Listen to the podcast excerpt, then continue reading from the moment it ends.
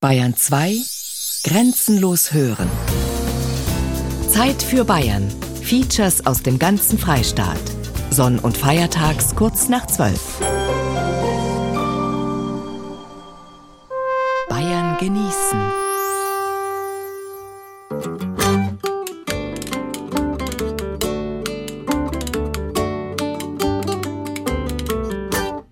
Exotik. Bayern genießen im Juni mit Gerald Huber.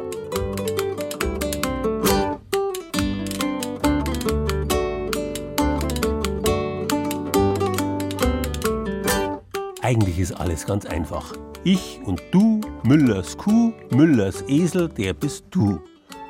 Was letztlich nichts anderes heißt, als dass Müllers Esel draus ist, nicht mehr dabei.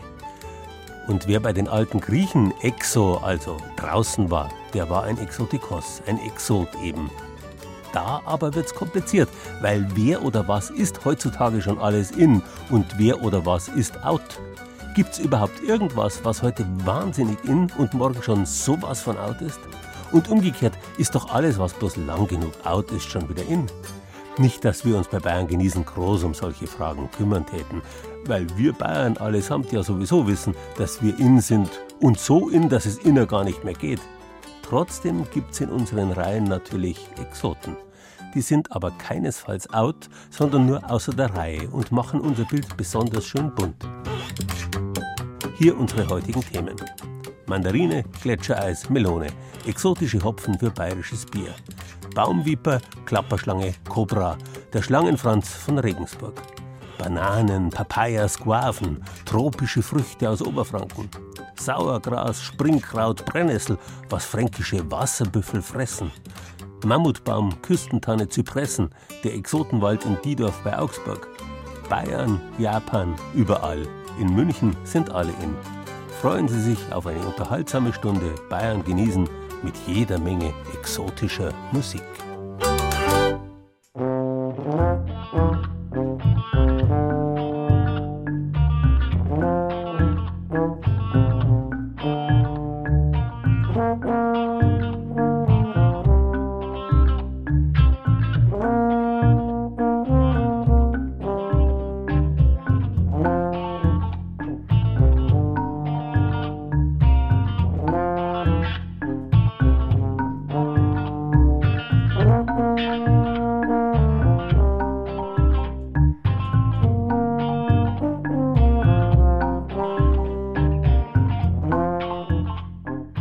Anderes als Wasser, Hopfen und Malz darf in einem bayerischen Bier drin sein.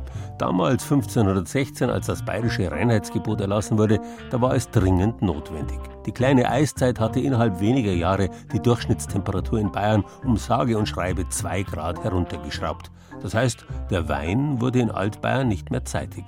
Andererseits sind kühlere Temperaturen günstig fürs Bier. Die Bayern begannen von der Weintrinkernation zur Biertrinkernation zu werden. Kein Wunder, wenn man damals Wert darauf legte, dass man wusste, was ins wichtigste Getränk alles hineinkam. Das war vorher nicht immer so klar. Statt der variablen Kräutermischung Krut trat jetzt der Hopfen als einzige Bierwürze seinen Siegeszug an. Alles miteinander hatte zur Folge, dass das bayerische Bier überall einigermaßen gleich gut war. Lange Zeit hat man das sehr geschätzt. Heutzutage allerdings sind die Konsumenten narrisch auf Abwechslung. Da muss den Hopfenbauern die Quadratur des Kreises sozusagen gelingen. Einerseits Reinheitsgebot, andererseits immer wieder was Neues. Da schadet es nichts, dass am weltgrößten Hopfenforschungszentrum in Hüll in der Hallertau neuerdings Hopfensorten gezogen werden, die reichlich Exotik im bayerischen Bier versprechen. Die erste Sorte ist Mandarina Bavaria, zeichnet sich aus durch ein sehr starkes Mandarinen- und Zitrusaroma. Daneben haben wir Hüllmelon. Es erinnert eben stark an Honigmelone und Aprikose. Die dritte Sorte wäre Hallertau Blanc. Das geht also eher in die Richtung grüne Früchte, Weinaroma und schließlich Polaris mit einem sehr frischen, zitrusartigen und minzartigen Aroma. Das sind sie also, die exotischen Geschmacksrichtungen, die Anton Lutz mit seinen Kollegen in Hüll bei Wolnzach in den letzten zwölf Jahren gezüchtet hat. Bier mit Mandarinengeschmack, ein Bier, das nach Wein schmeckt oder sogar wie ein Gletschereisbonbon. Was sagt das bayerische Biergartenvolk zu dieser neuen Mode? Ich darf es probieren, aber ich bin eine Konservative und ich bleibe bei dem uralten Holledauer Hopfen. Eventuell probieren, aber sehr unwahrscheinlich, dass es meine Geschmacksbreite wäre. Nee, also das normale Bier taugt mir. Aber man, man muss immer wieder neue Schmarrn machen. Aber ich sehe eigentlich keinen Nutzen und Sinn drin. So geht es vielen, die seit Jahren eben ein bayerisches Helles oder ein Weißbier trinken, sagt Anton Lutz. Den Skeptikern könnte man empfehlen, sich einmal von ihm über das Gelände des Hopfenforschungszentrums in Hüll führen zu lassen. Mitten in einer Talmulde in der fließenden Landschaft der Hallertau liegt der kleine Flachbau. Daneben neun Hektar Anbaufläche und verschieden große Gewächshäuser, wo schon wieder die nächste Generation des sogenannten Special Flavor Hopfens heranreift. In erster Linie ist Anton Lutz natürlich Agraringenieur, aber der Hopfenzüchter braucht auch eine geschulte Nase und viel Erfahrung, um die feinen ätherischen Zitrusaromen einer Sorte wie Mandarina Bavaria herauszuarbeiten. Im Hopfenöl kommen etwa 400 verschiedene Ölsubstanzen vor, zum Beispiel diese fruchtigen Noten, holzige, würzige Noten. Das ist alles in jedem Hopfen vorhanden. Können Sie sich vorstellen, wie beim Parfüm, je nachdem, welche Komponente stärker betont ist, kommt ein ganz anderer Geruchsgeschmackseindruck heraus. Also man braucht keine Gentechnik und es ist nichts Künstliches dabei, alles konventionelle Züchtung. Man muss nur bei der Auswahl der Eltern eben das besonders berücksichtigen. Der Trend zum exotischen Fruchtaroma im Hopfen kommt aus Amerika. Dort hat sich die Brauereilandschaft in den letzten fünf Jahren stark gewandelt.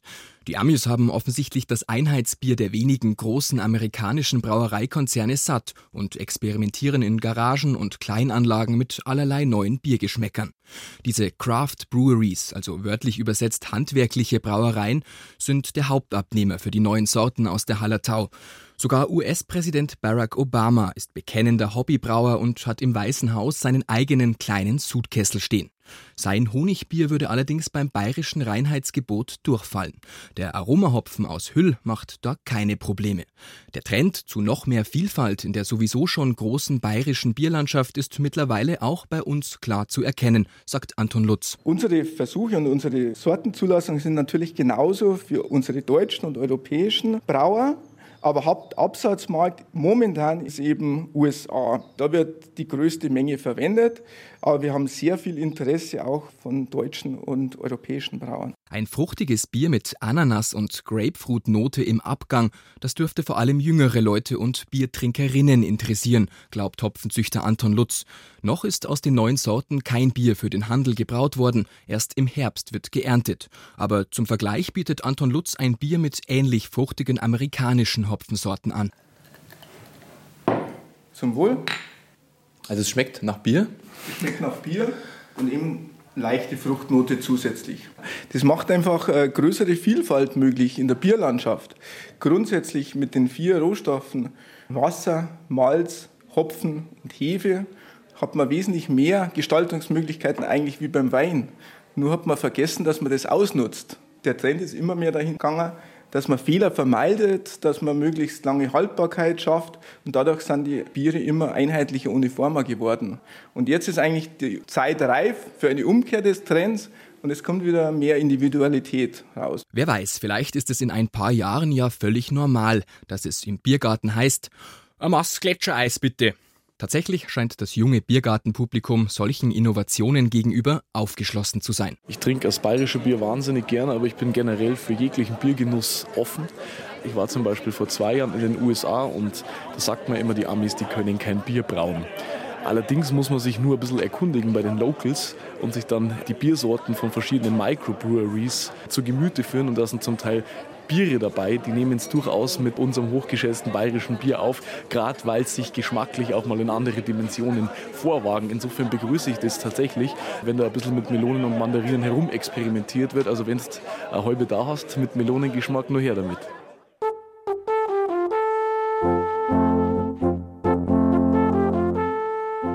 Hopfen mit Mandarinen, Gletschereis oder Melonengeschmack Exotik ist vor allem eine Frage des Standpunkts. Für Besucher aus den Tropen sind Alphörner wahrscheinlich der Gipfel der Exotik, jedenfalls wenn sie so gespielt werden wie von Alp Cologne.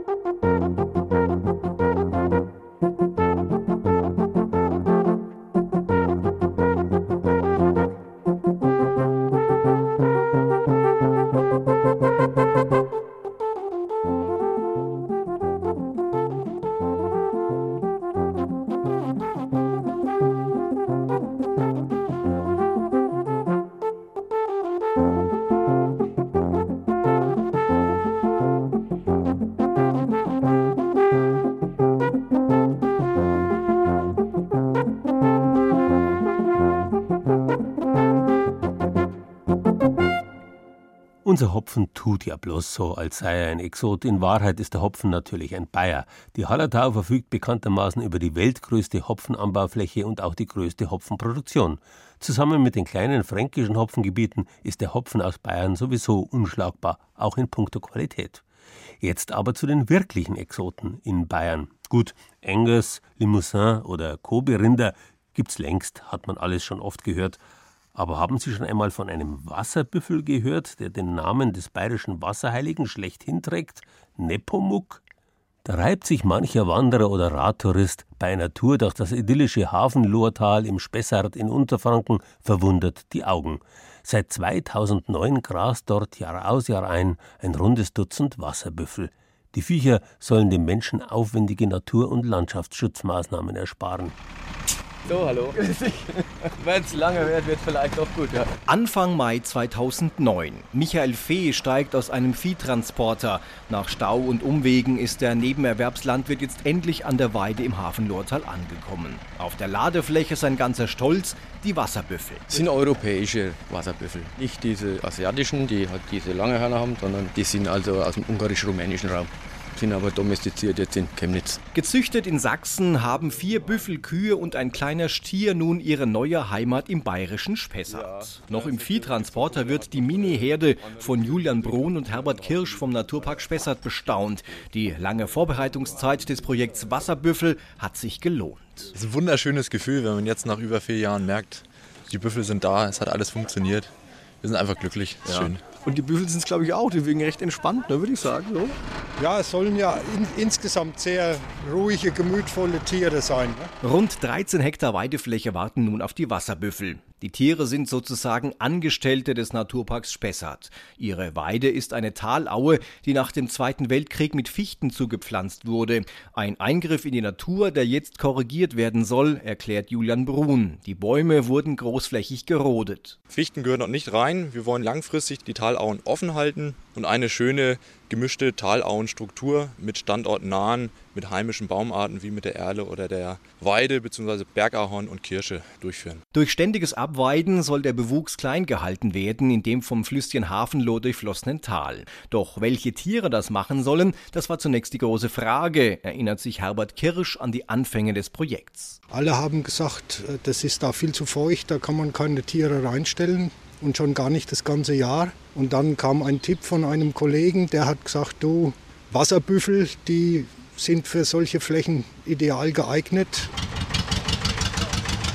Ein Jahr später an der Büffelweide im Hafen Lohrtal. Michael Fee fährt mit dem Traktor vor. Der Nebenerwerbslandwirt hat zu dieser Jahreszeit etwas mehr Arbeit mit den Tieren. Ja, Im Sommer ist eigentlich nur Kontrollarbeit für Zaun hauptsächlich und im Winter dann halt Zufütterung, weil halt kein Futter mehr auf der Fläche steht. Die Büffel stehen und liegen rund um eine mit Heu gefüllte Futterraufe. Stoisch kauen sie vor sich hin und fühlen sich augenscheinlich wohl. Doch das glaubt nicht jeder.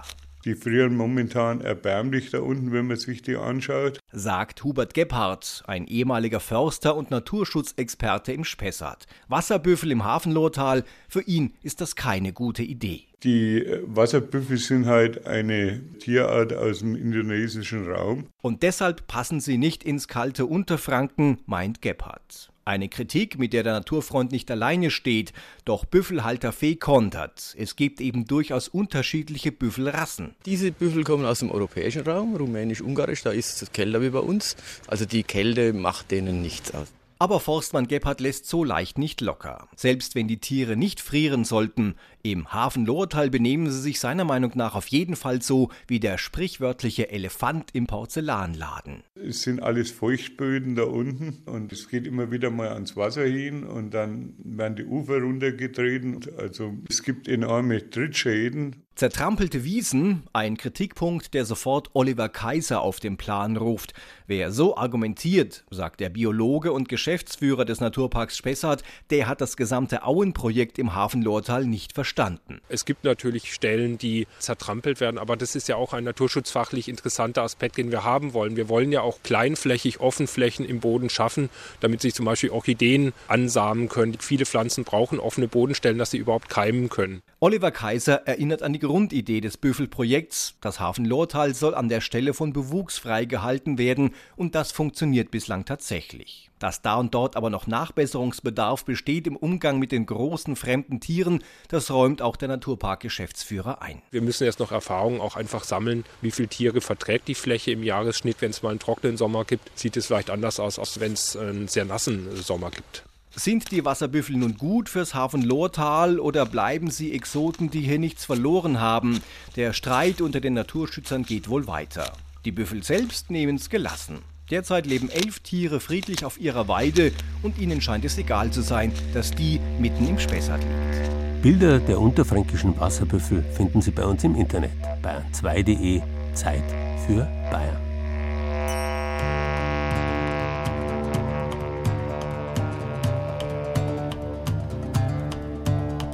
Mit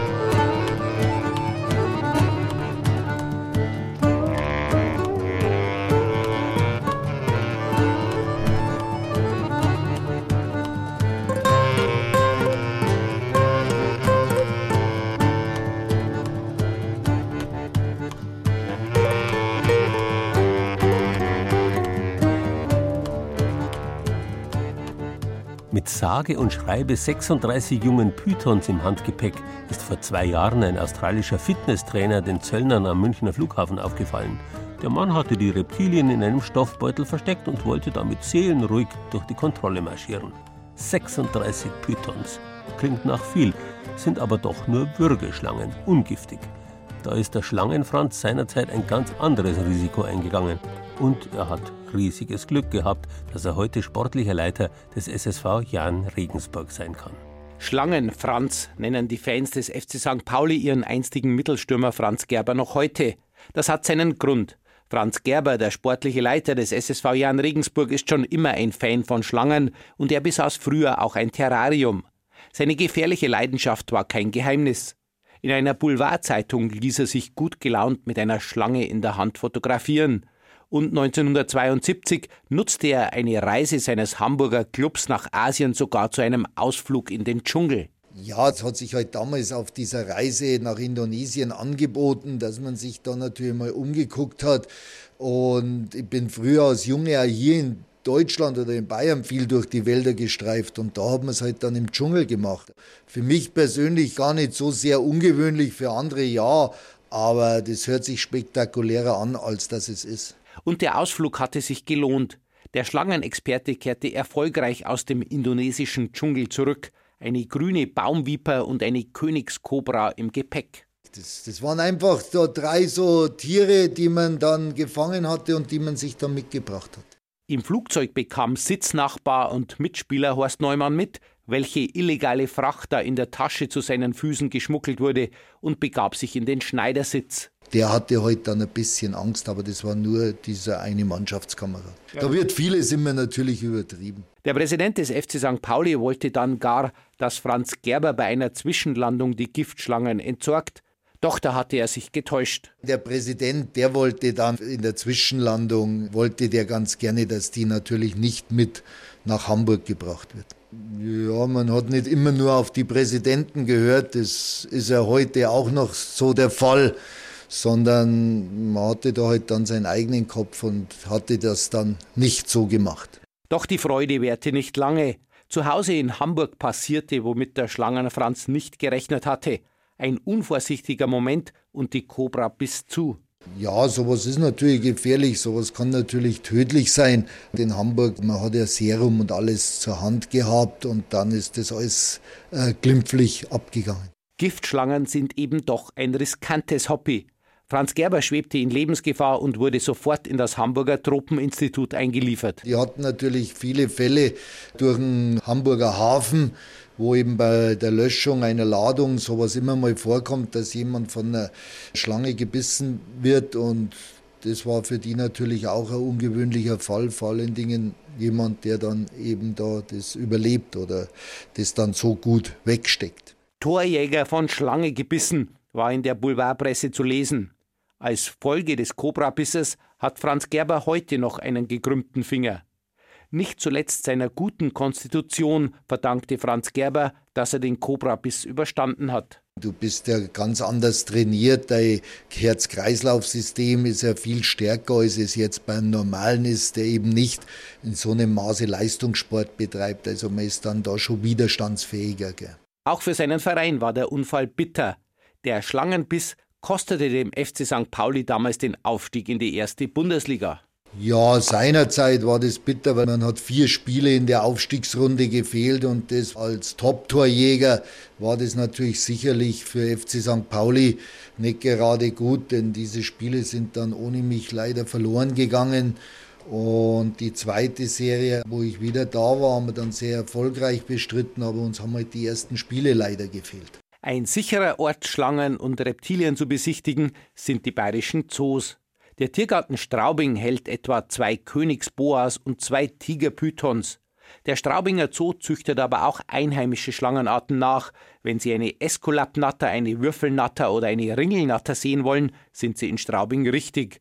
Und wenn Sie Glück haben, sehen Sie auch den ganz kleinen winzigen Schlangennachwuchs.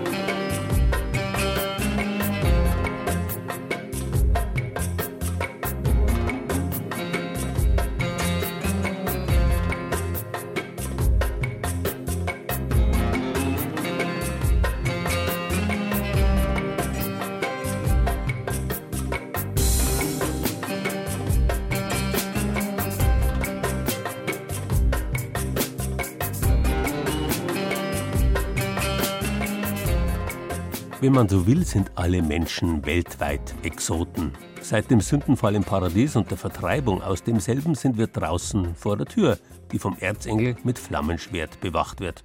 Nur ab und zu darf der Mensch, der Bayer zumal, es dem Brandner Kasper gleichtun und einen Blick riskieren. Und was stellt er fest? Im Paradies schaut's ja pfeilgrad so aus wie bei uns daheim. Eine Einschätzung, die selbstverständlich für jeden Bayern gilt, egal ob aus dem Unter- oder Oberland, dem Allgäu, dem Jura, dem Waldgebirg oder der Rhön. Ganz besonders und augenfällig für jedermann aber trifft die Paradieseigenschaft zu, auf einen Flecken hoch oben gelegen, gegen Osten zu, nahe am Rennsteig, nahe dem Thüringer Wald. Am Anfang war auch hier das Wort ein fränkischer Glashüttenbesitzer sprach: Nutzet die Hitze meiner Schmelzöfen. Naja, vielleicht war es nicht ganz so feierlich. Jedenfalls bestimmte er Ralf Schmidt zum Wächter über das fränkische Paradies und er schickte sich an, aus dem Nichts eine Welt zu erschaffen. Nun ist es fast fertig. Klein-Eden im oberfränkischen Klein-Tettau.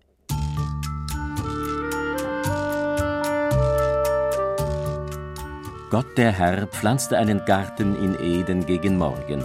Und Gott der Herr ließ aufwachsen aus der Erde allerlei Bäume, schön anzusehen und gut zu essen. Ursprünglich war das eine Schnapsidee vom Glashüttenbetreiber Karl August Heinz und seinen Freunden am Stammtisch. Was macht man mit der Abwärme im Niedertemperaturbereich? Da kamen halt verschiedene ganz irrwitzige Ideen raus, bis äh, am Schluss sich die Idee zum Tropenhaus entwickelt hat. Also es wird zu 100 Prozent die Industriewärme genutzt würde man das ganze Projekt jetzt konventionell zum Beispiel mit Heizöl beheizen, würde man jetzt äh, im Schnitt so um die 200.000 Liter Heizöl im Jahr benötigen. Also zurzeit ist ja nur das Forschungs- und Produktionshaus äh, so fertig. Das hat eine äh, Nettogrundfläche von 2600 Quadratmeter zum Bepflanzen, die eigentlich auch fast ausgenutzt sind. Dann kommt jetzt dann ab Sommer noch das Besucherhaus mit der Bepflanzung dazu und das hat eine äh, Nettogrundfläche von 800 Quadratmetern. Also dieses Jahr wird aber definitiv eröffnet. Das extrem aufgeheizte Kühlwasser der Keramikherstellung muss zur Wiederverwendung gekühlt werden. Es wird zum Tropenhaus geleitet und heizt das Treibhaus. Das so auf 30 Grad abgekühlte Wasser fließt wieder in die Fabrik zurück. Ein simpler Gedanke, dem sich die Universität Bayreuth anschloss, um daraus ein Forschungsprojekt zu machen. Ziel ist die Produktion exotischer Früchte für den unmittelbaren heimischen Markt, ohne die energiefressenden langen Transportwege aus Übersee. Gott sprach, es lasse die Erde aufgehen Gras und Kraut, das sich besame, und fruchtbare Bäume, da ein jeglicher nach seiner Art Frucht trage. Und es geschah also. Also ich bin der Ralf Krückel. Ich mache jetzt gerade Pflanzlöcher für Minze.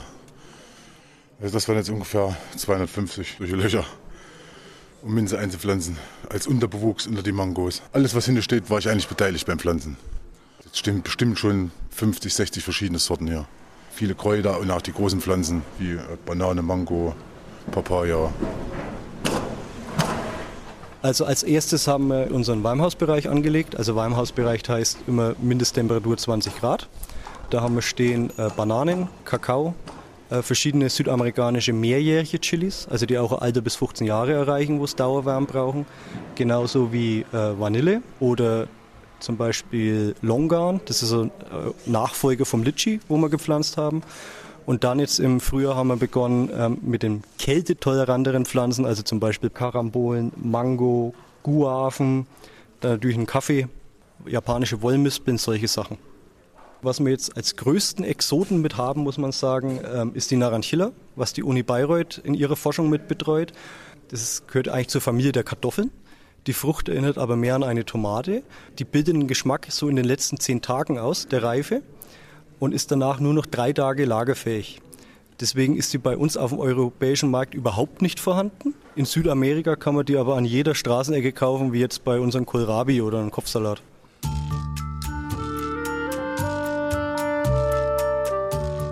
Und Gott sprach, es werde Licht, und es ward Licht. Und Gott sah, dass das Licht gut war. Da schied Gott das Licht von der Finsternis und nannte das Licht Tag und die Finsternis Nacht. Also wir verzichten hier außer im Forschungsfeld vor der Uni Bayreuth auf künstliche Belichtung. Künstliche Belichtung kostet unheimlich viel Geld, also auch unheimlich viel Strom. Und wir haben in der Dacheindeckung ein intelligentes Glassystem mit diffusen Scheiben. Das bedeutet, äh, diese Scheiben lassen 99 Prozent des UVA- und UVB-Bereichs durch. Also das heißt für uns, es ist immer sehr hell hier drin das Licht rauscht komplett durch, wird hier drin gebrochen und geht nicht mehr nach außen zurück. Also haben wir hier drin unsere eigene Klimaerwärmung. A, haben wir ein großes Spektrum und B, erwärmt es zusätzlich das ganze Gebäude mit. Wärme, Erde, Pflanzen, Licht spielen sich klug in die Hände. Doch Klein Eden leistet mehr. Wie zu jedem Paradies gehört auch in Franken das Getier. Die Beheizung des Gewächshauses allein würde nicht genügen, das heiße Industriekühlwasser abzukühlen und so sorgen dafür in naher Zukunft auch noch Fische in mollig warmen Zuchtbecken. Die Anlage ist halt noch nicht da, die ist halt noch im Aufbau begriffen. Sind Vorarbeiten mittlerweile getroffen worden und denken wir, dass es gut gelingen wird. Ungefähr 10 Tonnen wollen wir produzieren und in Bioqualität dann auch an Leute weitergeben. Das Wasser ist recht stickstoffreich durch die Ausscheidung der Fische. Und da versprechen wir uns eigentlich viel davon für das Pflanzenwachstum. Das sind ja Kreislaufanlagen mit starken Pumpen und durch die Drehbewegung im Wasser kühlt ja das Wasser künstlich ab. Und das ist der erste Grund, warum wir eine Warmwasserkreislaufanlage haben. Und der zweite ist, wir vergießen ja auch das Wasser der Aquakultur direkt. Und das hat natürlich einen Vorteil, dass die Pflanzen A warmes Wasser kriegen, also nicht wie aus dem Netzwasser mit 8 Grad, was natürlich für, fürs Wurzelwachstum unheimlich gut ist, sondern auch äh, Fische, ich sage es immer zu den Kindern, Fische haben ja keine Toilette, die machen alles in ihr Wasser rein und die gelösten Nährstoffe vergießen wir natürlich gleich an die Pflanzen mit, dass wir somit versuchen, weit möglichst auf eine künstliche Düngung zu verzichten. Also in der Aquakultur verwenden wir Tilapien, also das ist ein afrikanischer Buntbarsch, wird auch Petrusfisch genannt, vermehrt sich unheimlich gut und hat eine unheimlich schnelle Wachstumsrate. Der erste Grund, warum wir den haben, ist, dass er ein Warmwasserfisch ist, also auch bis 30 Grad haltbar ist. Und er hat halt eine Produktionsdauer, muss ich jetzt mal so sagen, bis zur Schlachtreife zwischen 9 und 10 Monaten. Unheimlich schnell wachsender Fisch. Und das dritte ist, er ist rein vegetarisch ernährbar. Das heißt also auch Pflanzenabfälle, was wir hier haben, können wir benutzen, dass wir auch keine tierischen Nebenerzeugnisse in unserem Futter mit verfüttern. Die Errichtung eines geschlossenen Anbauökosystems mit hervorragender Klimabilanz. Das ist der Zweck des Treibhauses. Und man will damit Erfahrungen sammeln für den künftig großflächigeren Anbau exotischer Früchte und Fische in Europa, um Nahrungsimport unabhängiger zu werden. Das Tropenhaus ist darüber hinaus ein exportfähiges, exotisch-bayerisches Leuchtturmprojekt, das europaweit auf Interesse stößt. Und Gott sprach: Seht da, ich habe euch gegeben allerlei Kraut auf der Erde und allerlei fruchtbare Bäume zu eurer Speise und lebendiges Getier des Wassers. Gott sah alles an, was er gemacht hatte, und siehe da, es war sehr gut. Verzehr ist zurzeit nur betriebsintern, also das verzehrt bloß ich und meine Mitarbeiter. Also es äh, sieht dann so aus, alle Produkte, die wir jetzt zur Forschung, also für Nährwertanalysen etc. nicht mehr brauchen, geben wir natürlich ab. Da haben wir natürlich dann auch die Verpflichtung, die hier regional zum Selbstkostenpreis, was in der Produktion angefallen ist, die kann man dann bei uns käuflich erwerben. Also selbstverständlich ist es so, wenn äh, ein Gaststättenbetreiber zu uns kommt und sagt, Mensch, äh, ich finde es so toll, ich hätte gerne auf meiner Speisekarte mal äh, Papayasuppe von euch oder äh, Fisch, äh, das gehen wir genauso natürlich ab. Einen Startschuss haben zumindest die Franken gegeben fürs Paradies.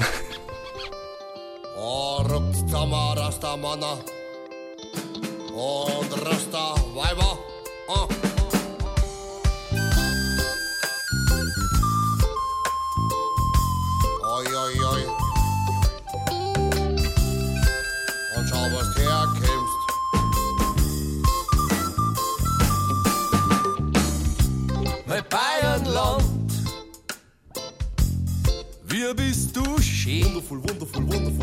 Deine Wälder, die Wiesen, die Auen und die Seen.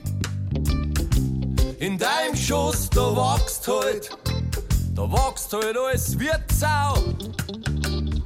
Und der Himmel strahlt ober, uh, natürlich weiß blau.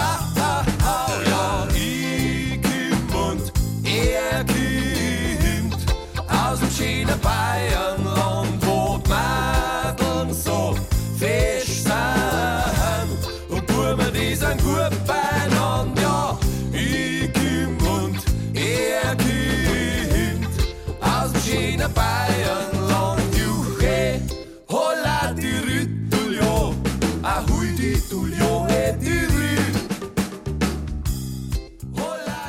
Wald ist viel mehr als Sauerstofflieferant, ökologische Ausgleichsfläche oder Naherholungsgebiet.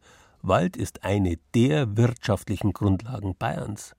Durch die Jahrhunderte haben private Stiftungen genauso wie öffentliche Einrichtungen oder Kommunen einen Großteil ihrer Rücklagen im Forst angelegt.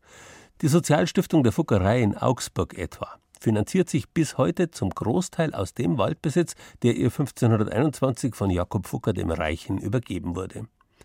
Aber auch die reiche Stadt Augsburg verfügt über reichlich Wald. Sie ist der größte kommunale Waldbesitzer Bayerns. Seit dem 17. Jahrhundert haben die Augsburger Stadtväter alles gekauft, was Bischof oder Kurfürsten an Wald feil war.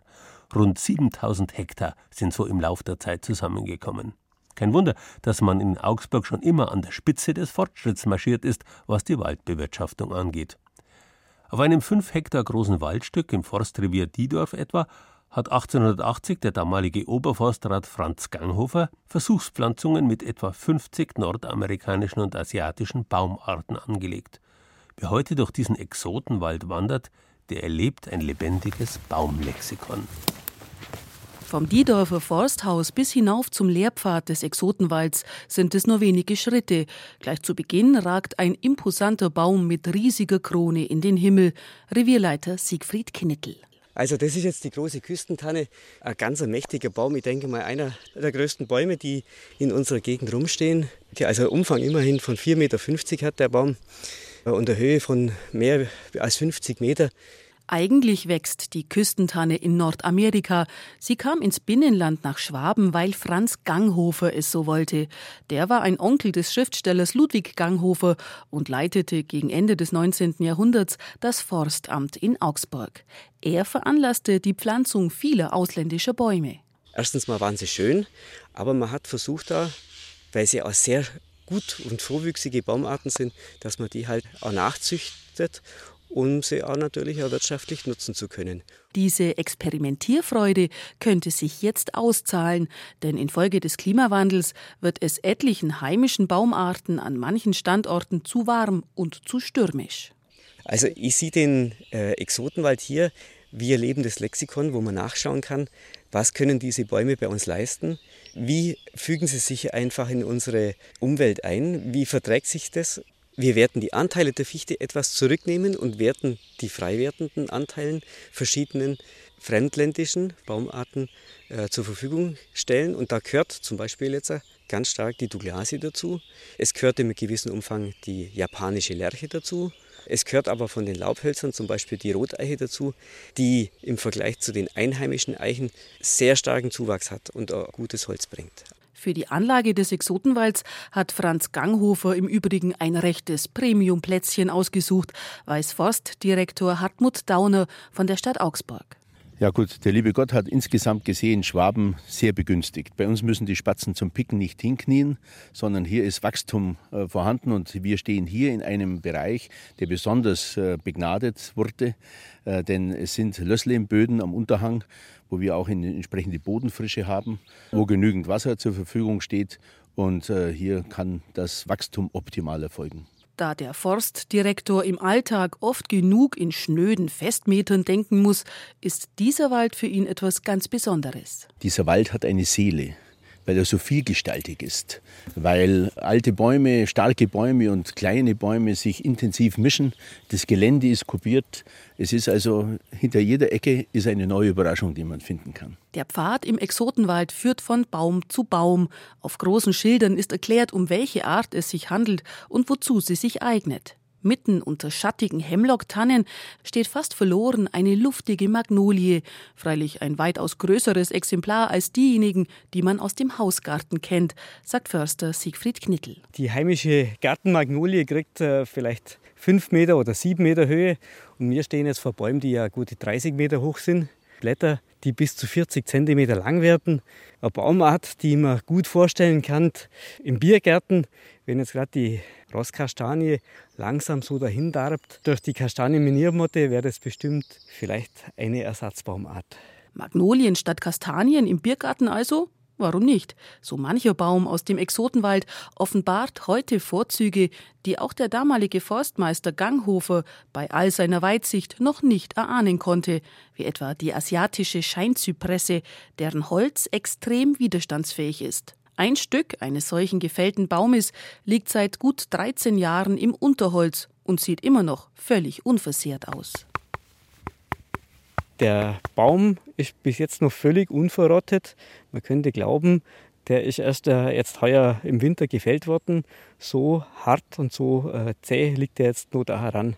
Also es zeigt, wie witterungsbeständig die Scheinzypresse bei uns ist. Von der Fichte wäre es da hier nichts mehr übrig.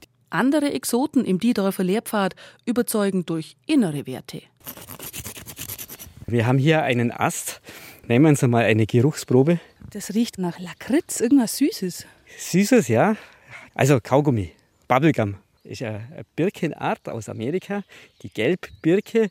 Aus der Rinde wird der Extrakt des Kaugummis, des Bubblegums verwendet oder wo man auch Zahnpasta macht. Besonders stolz ist der Diedorfer Förster freilich auf einen hochaufragenden Mammutbaum.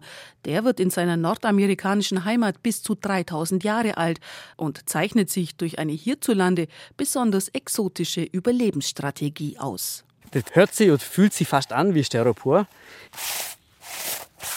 weil dort, wo die natürlich vorkommen, gibt es öfters einmal so ein trockenes Gewitter. Das heißt, ein Blitz schlägt ein. Der Wald, sprich der Boden, fängt zu brennen an. Und das ist aber das Zeichen für die Zapfen des Baumes, wenn es abgekühlt ist, aufzugehen und in das frische Saatbeet einzufallen und dann konkurrenzlos aufzuwachsen. Die Rinde ist ein absoluter Brandschutz, verhindert, dass das Innere des Baumes zum Brennen anfängt.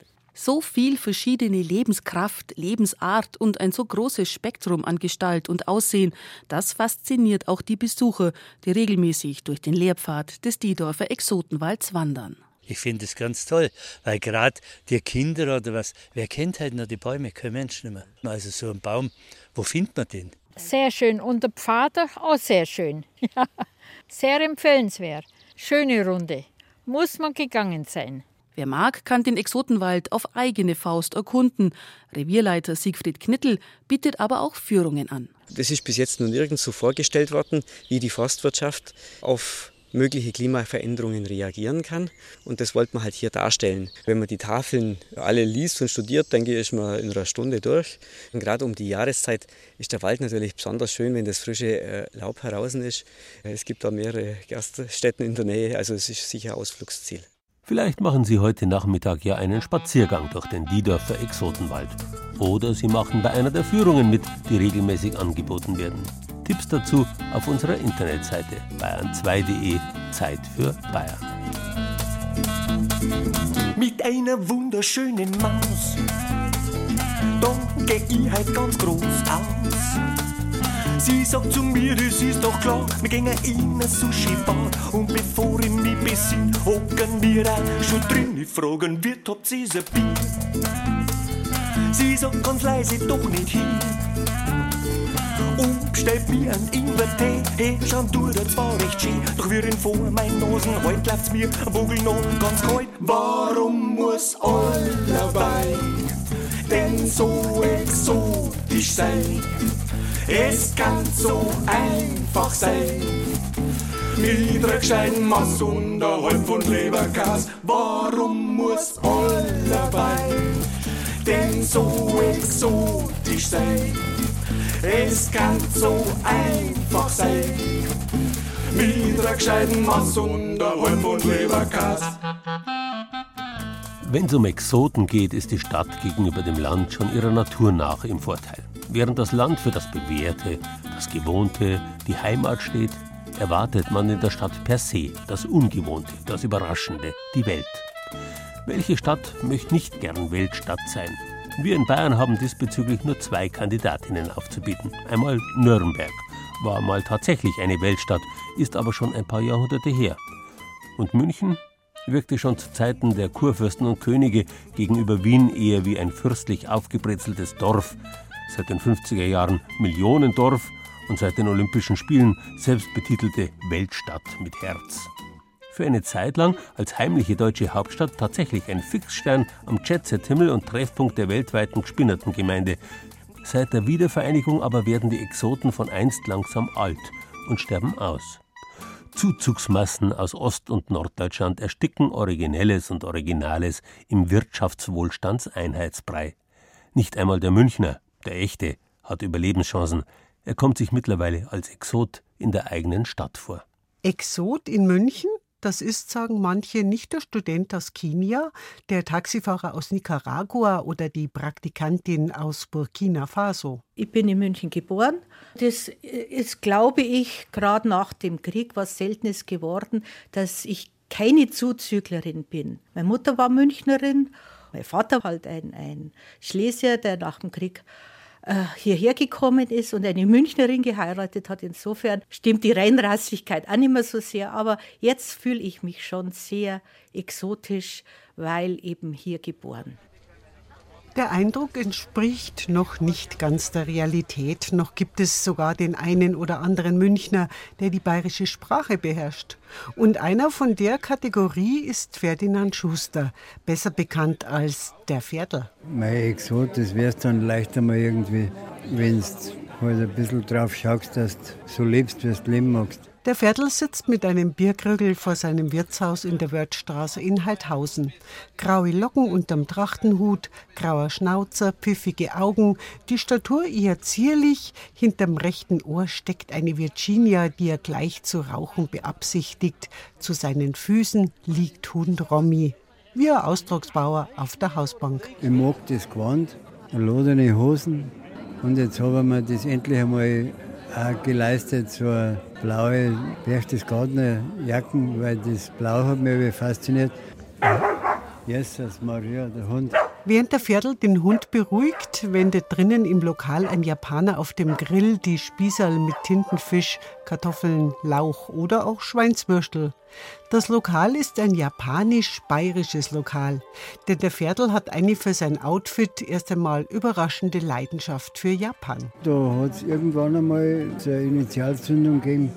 mit den sieben Samurai damals. Also das ist schon lang her, also da war ich gerade einmal 20 vielleicht.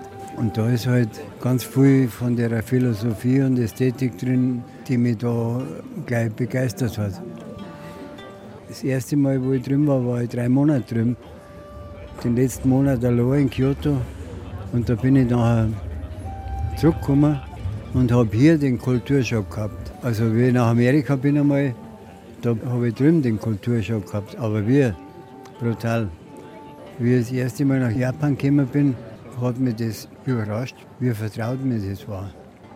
Mit einer Mutter aus Niederbayern und einem Großvater aus Bayerisch-Schwaben ist der gelernte Metzger und Porzellanmaler Ferdinand Schuster ein typisches Münchner Quacks früherer Jahre.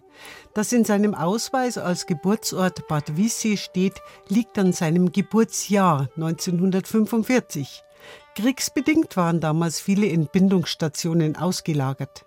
Der Ferdl kam in einem Wirtshaus auf die Welt. Wahrscheinlich ein Omen, lacht er für seine Lokalität in Heidhausen. Ja, unter dem Motto, wer nichts wert wird, wird. Ich habe das mit einem Japaner miteinander aufgemacht, mit einem Freund. Kosawa Toshio heißt der. Und den habe ich damals im Größenwagen kennengelernt. Ja, und haben dann nur miteinander getrunken und geredet. Und dann war dieses Lokal halt da, diese, diese Immobilie praktisch. Und dann äh, haben wir gesagt, ja gut, wir zeigen jetzt den Leuten da, korrigieren wir den ein Japan-Bild, was die so haben. Weil in Japan gibt es so lustige Wirtshäuser und da ist er gescheit laut und die singen gern und so frei raus. Die kennen da überhaupt kein Radio und das Bier schmeckt auch gut da drüben. Aber nun haben wir halt gesagt, ja gut, wir haben selber gutes Bier. Und dann, wenn man das halt mit unserem Mobiliar zusammenbracht, dann war das eine Sache. Und mit der japanischen Küche auch, die, die natürlich gut zu dem Bier dazu passt. Das ist für mich komplett logisch. Der Ferl ist halt ein typischer Heidhauser, also der kommt aus unserem kleinen gallischen Dorf. Ich muss sagen, der ist vor allem, und da unterhalten wir uns oft gut drüber, sehr kunstinteressiert. Ob es jetzt um Oper geht, ob es jetzt um die Philharmoniker geht, ob es jetzt um wunderbare Ausstellungen irgendwo geht. Das interessiert ihn und darüber kann man gut mit ihm reden. Und naja, er ist kein Unkrauter. Noch lieber als das Reden ist dem Pferdl die Musik. Er mag alles, was gut ist. So spielen Bläser der Münchner Philharmoniker genauso gern in seinem Wirtshaus auf wie Tanzmusikanten aus Wien oder Kofelgschor aus Oberammergau. Da geht ihm das Herz auf, sagt er, und zündet seine Virginia an. Am Tisch vor seinem Wirtshaus, das bewusst so heißt und nicht Gasthaus. Wahrscheinlich, weil der Wirt eine, wenn auch bisweilen etwas knorrige Persönlichkeit ist. Der ist nicht immer jeden Tag gleich gut aufgelegt, aber oft schon, manchmal nicht. Ja, an meinem Auftreten konnte ich noch ein bisschen, das ein bisschen verfeinern, weil manchmal bin ich ein wenig zu ruppig vielleicht oder was, aber ich meine es nicht besser. Und hier ist er als Sänger, der Pferdl, mit der bayerisch-japanischen Band Kokonami.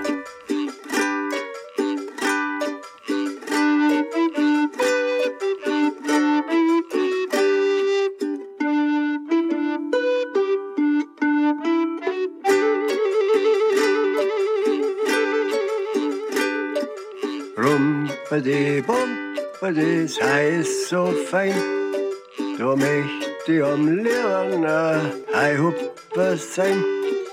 Hupfer den ganzen Tag drunten am Bach und alle hei Hupfer, die hupfern mir noch.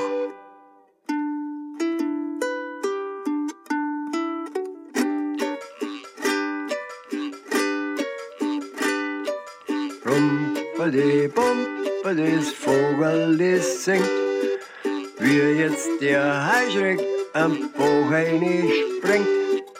Kommt ein Vorreiter, hier Hoden gleich geschnappt.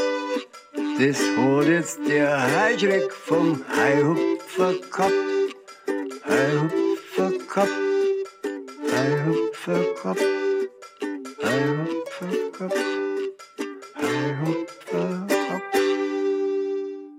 Nach so viel bayerischer Exotik möchte ich Ihnen noch ein wahrhaft exotisches Museum ans Herz legen. Das Münchner Völkerkundemuseum, das letztes Jahr seinen 150. Geburtstag gefeiert hat.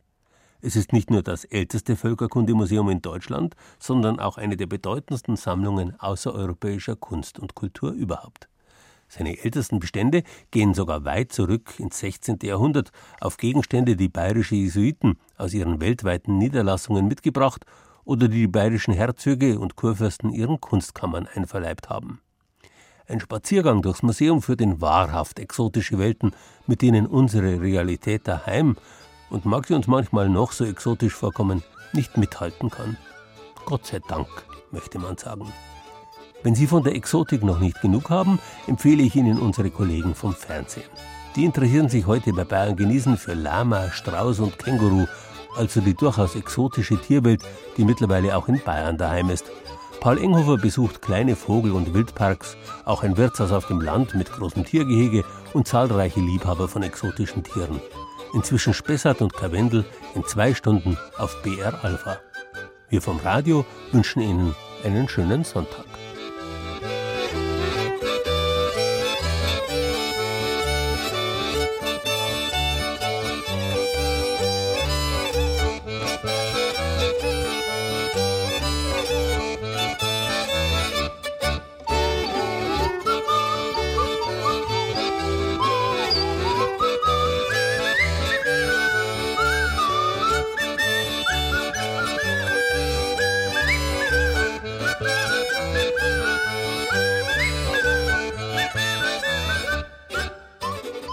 Exotik. Das war Bayern genießen im Juni mit Gerald Huber und Beiträgen aus unseren sechs Regionalstudios. Simon Emmerlich von der Redaktion Oberbayern ließ uns Bier mit Hopfen in exotischen Geschmacksrichtungen probieren. Klaus Rüfer aus dem Studio Mainfranken führte uns zu den Wasserbüffeln im Hafenlurtal im Spessart. Den Beitrag über den Schlangenfranz vom SSV Jan Regensburg machte Thomas Muggenthaler aus dem Studio Ostbayern. Papayas, Guaven und Bananen aus Klein-Tettau zeigte uns Peter Braun vom Studio Franken. Über den Exotenwald von Diedorf berichtete Barbara Leinfelder von der Redaktion Schwaben und Regina Vandal erzählte von exotischen Münchnern in München. Ton und Technik Brigitte Xenger, Musikauswahl Angela Breyer. Redaktion Gerald Huber.